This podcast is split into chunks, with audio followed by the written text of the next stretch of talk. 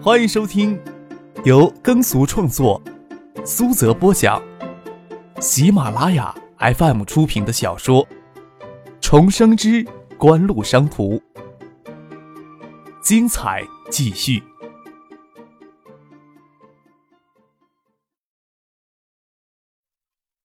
第二百五十七集。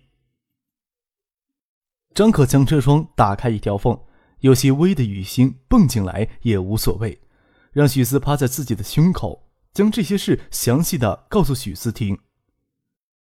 央视标王，谢谢南赵景荣他们要争的话，始终会来争的。我让市场部做那个预算，是怕他们准备不足，在投标的时候给其他竞争对手击败。刘明辉这么离开，到底不是我想看到的。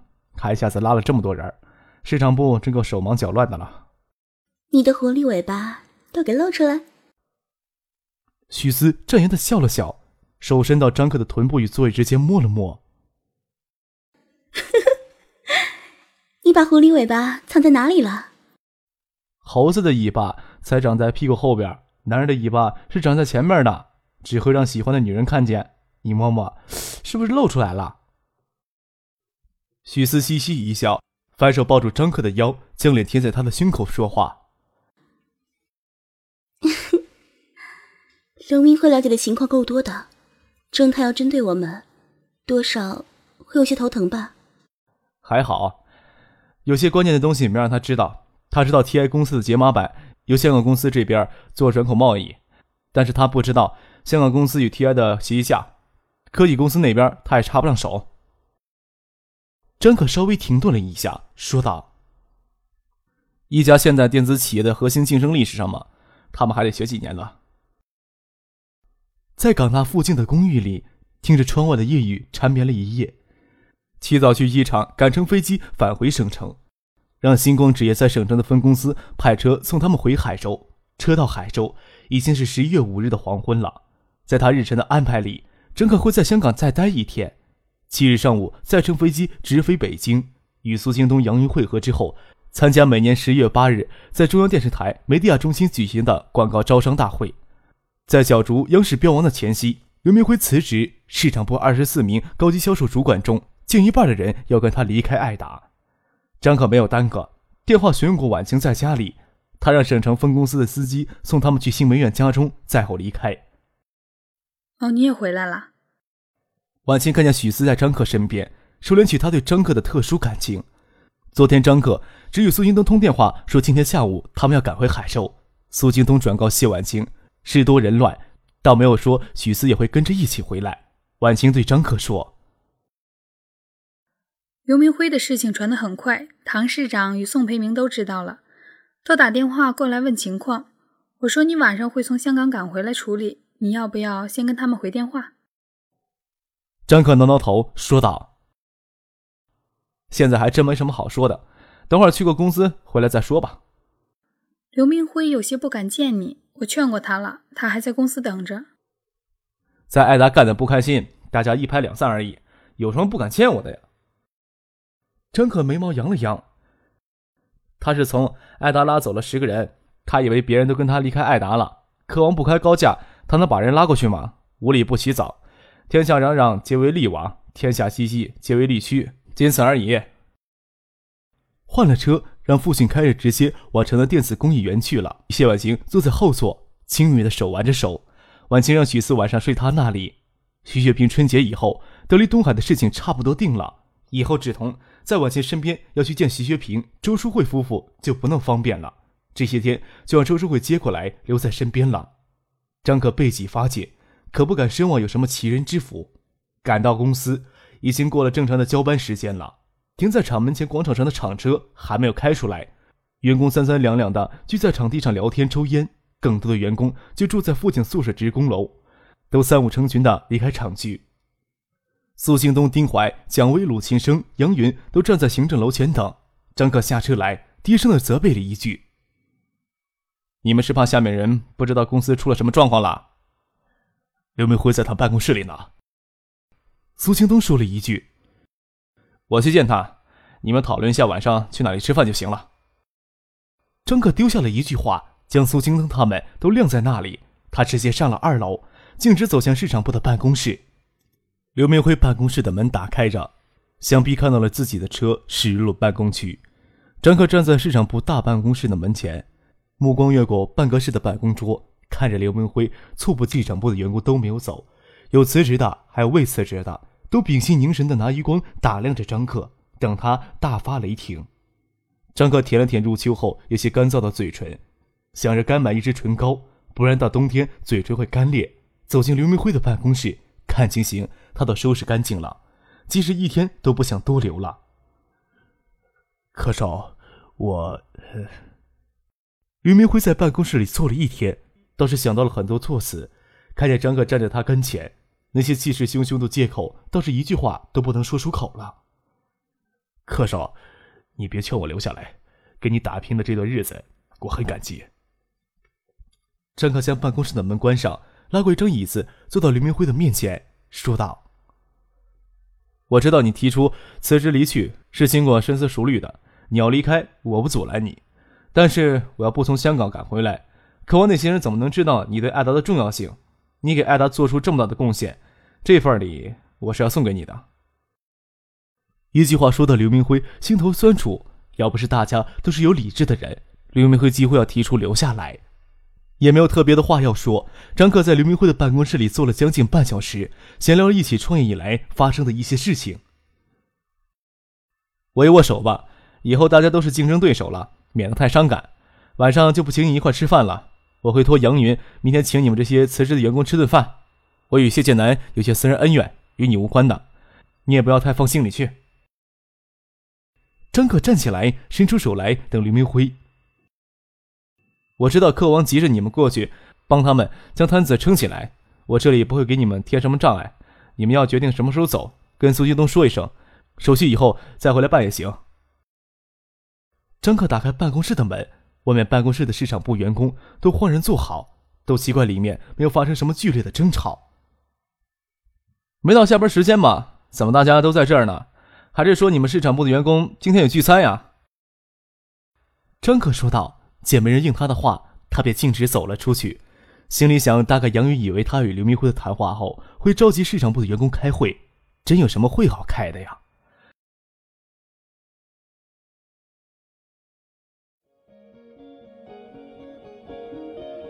您正在收听的是由喜马拉雅 FM 出品的《重生之官路商途》。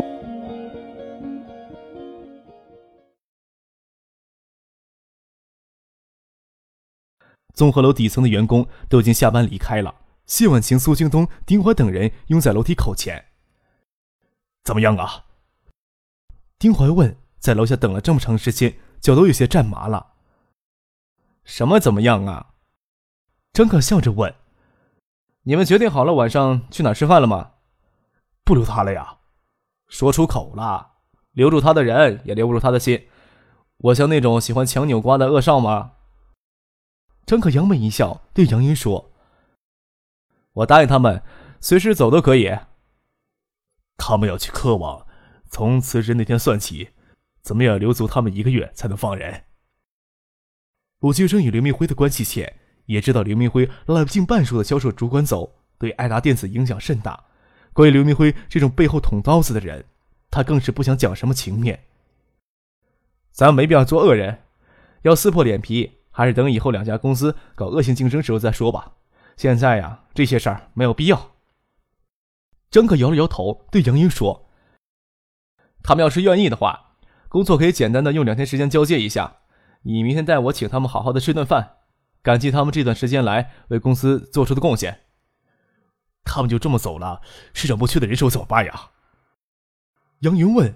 二十四名高级销售主管，刘明辉提前招呼一声都不打的，就拉走近一半的人，够狠心的。而且张克又立马答应放他们走，杨云不由得头疼起来。市场部岂不是要混乱好几个月呀？特别是华南区的销售主管全走，华中地区销售主管走一半，华东区还给刘明辉拉走一个副经理。十三个省市的销售工作算是立马陷入了瘫痪，缺的人手怎么调度？立即招聘也不一定能找到合适的人手呀。杨云问道：“咱们缺的人是不是从本部抽人调下去呀？”彼得·杜拉克说过：“某些推销工作总是重要的，然而营销的目的就是使推销工作成为多余。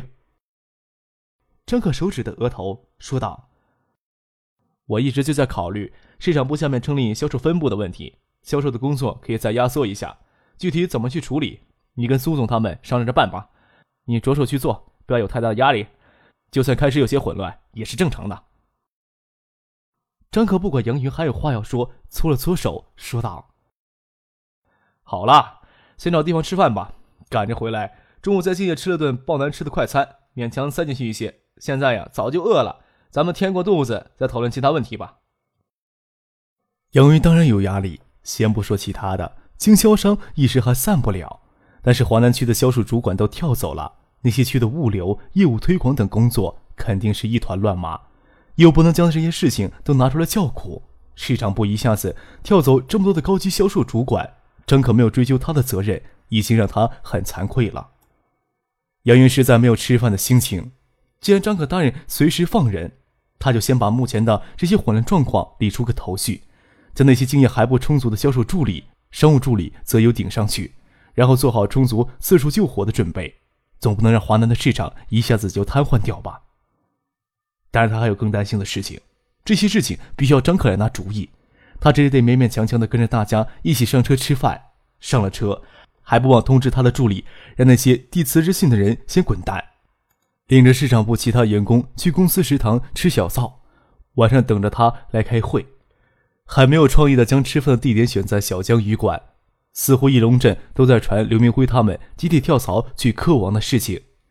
张可相信这些消息是谢詹、谢剑南或者赵景荣这些人传出去的，大概就是陈嘉善、陈庆父女将自己昨天在村上一家的表现告诉他们，他们才散布这些消息，让刘明辉无法回头。刘明辉跳槽去科网，十月八日的央视标王，咱们还要不要争啊？要争的话，该怎么弄啊？刚进包厢，杨云就迫不及待的问，张克说道。这次呀，你就留在家里处理市场部的事情吧。我与老苏去北京随机应变。经销商体系的事情呀，本部一直就都在控制，混乱那是肯定的。就算刘明辉将人都拉走了，华南、华中地区的渠道一直都还没有什么问题。我担心啊，是科王夺标之后，那些经销商就会选择科王的产品，那时候呀，咱们的渠道就可能存在些问题了。除此之外，咱们还要退还经销商的保证金呢。杨云无不担忧的指点刘明辉集体跳槽后可能导致的严重后果。爱达电子去年夺得央视标王之后，借助品牌的强势，在经销商体系里面实行保证金制度，前后共从各类经销商体系当中收取保证金近三个亿。一旦科王得到明年的标王，保不定有些经销商会放弃爱达选科王，渠道受破坏已经相当头疼了，还要退还保证金，那就要挤占爱达电子流动资金了。张可拍了拍额头，冷冷的一笑，说道：“科王那伙家伙大概也是这么考虑的吧？他们倒是打的好算盘，想踏着爱达电子血淋淋的躯体走上成功之路。”文山饭店百合厅早已摆下两桌宴席，有一处阳台与厅连接，从阳台往北看就是海州城市唯一的锦湖小湖泊。谢剑南手扶着栏杆，对陈静说。海州市里还有一座比眼前这湖大十倍的湖泊，就叫锦湖。六十年代给填了，那时还是市校，人们搞填湖造田。听说那湖一填，流经市区的五里溪夏天会因此樱花无法泄洪而淹没前程。那时候年代的人真的很难理喻啊。陈静倒不是很想听谢剑南的感慨，想着张克之锦湖公司的名称由来是不是因为此呀？看了看谢剑南一眼，他心里也这么想吧。哎，科王的营销方案你看了没有？看过了。陈静疑惑的问：“艾达当初也是这么操作的吗？我们也可以复制成功吗？”可以的。谢景南自信的说道：“只要将艾达模式研究透彻，当然能复制成功了。我认真预算过，还委托专业机构进行市场预测，明年的影碟机市场。”在今年五百万台的基础上，还增加一倍，完全没有问题。国内市场最火爆的应该稳定在两千万台左右，这还只是国内的市场。欧美这些给录像机饱和的市场另说，仅东南亚地区的市场就能再翻一倍。爱达电子还不是没有来得及去到东南亚地区吗？东南亚有着五亿人口，南亚人口也仅次于国内，仅这两个地区的市场就要比国内十二亿人口的市场更为庞大。谁这时候能想到东南亚金融风暴的海啸会肆虐横行？东南亚的经济一直到九九年才开始恢复呀。是呀，虽然我很讨厌那家伙，却不得不承认他在这方面很有天赋。谢简南对张克最深的印象，无过于那个清晨，张克气势汹汹的拾起砖头，将他车前玻璃砸碎的那一刻。他与叶红在惠山通宵玩到凌晨，无所事事才开车过来看望堂姐谢婉晴。没想到会摊上这种事儿。谢剑南所用的手段虽然不地道，倒也不能算心胸狭窄。巨资竞下央视广告标王，费用虽然巨，却可以分期付款。那竞争下央视标王的那一刻，就意味着成为下年度最强势的品牌，就意味着庞大的市场份额。我看中央电视台广告信息部的主管，才真正称得上是真正的营销精英。那个女人让央视标王的价值毫无保留地发挥出来。你看这几天报纸都在报道爱达电子，那岂不是免费的替爱达做广告宣传？更主要的是，中央电视台利用手里能控制的媒体资源，在炒作明年的央视标王概念。谁能想象，仅仅头顶着央视光是标完的企业，能在一年之内将销售做到四十个亿？广告年度第一天应该以十一月八日这一天算起，做市场营销的、做广告的，都应该将这一天看为一年当中最重要的一天。只要有了央视标王的光环。就会吸引无数的经销商回来争夺代理权，仅从经销商那里收来的巨额保证金就可以补充匮乏的流动资金。有了足够的流动资金，就能支撑足够大的产能了。谢剑南知道这完全是此消彼长的过程。渴望只要夺得央视标王，不仅能从爱达占取渠道资源，还可以抢占渠道资金。谢剑南从刘明辉那里知道，虽然爱达电子在过去的一年当中捞足了不少钱。但是星光纸业还有晚晴的私立学校、玉秀对嘉信实业的持股、购买公司债，都消耗他们大量的资金，以致爱达的流动资金还很大程度上依赖于从各个经销商收取的三个亿的保证金。谢剑南一直都搞不清楚，张科为什么要在星光纸业上投入这么大，特别是收益期集成的速风铃项目，一下子投进去两个亿，难道是在徐学平胁迫之下做的投资吗？还承诺明年在速风铃项目上追加到六个亿？谢剑南冷冷一笑。心里想：看你明年拿什么来追加资金？拿这种盲目的投资来当政治筹码的行为，有够愚蠢的。难道一个副市长的位子就值得胡乱投资六个亿吗？谢晋南对此还真是很难理解呀。有刘明辉透露内情，他已查明，经星光纸业就经消耗爱达三个亿的资金，越秀那边消耗到近两个亿，爱达电子今年自身的投资也近两个亿。谢婉清在象山以前购地建学校，就算爱达电子今年已经捞足八个亿。七号、八号手头最多也只剩下一个亿，那他们六个亿的流动资金里，除了两亿来自银行贷款，其他三亿都来自经销商所提供的保证金了，真是疯狂的资金链。谢晋南都经不住摇了摇头，不晓得爱达电子在失去央视标王的光环，张可还能如何去维持这疯狂的资金链呀？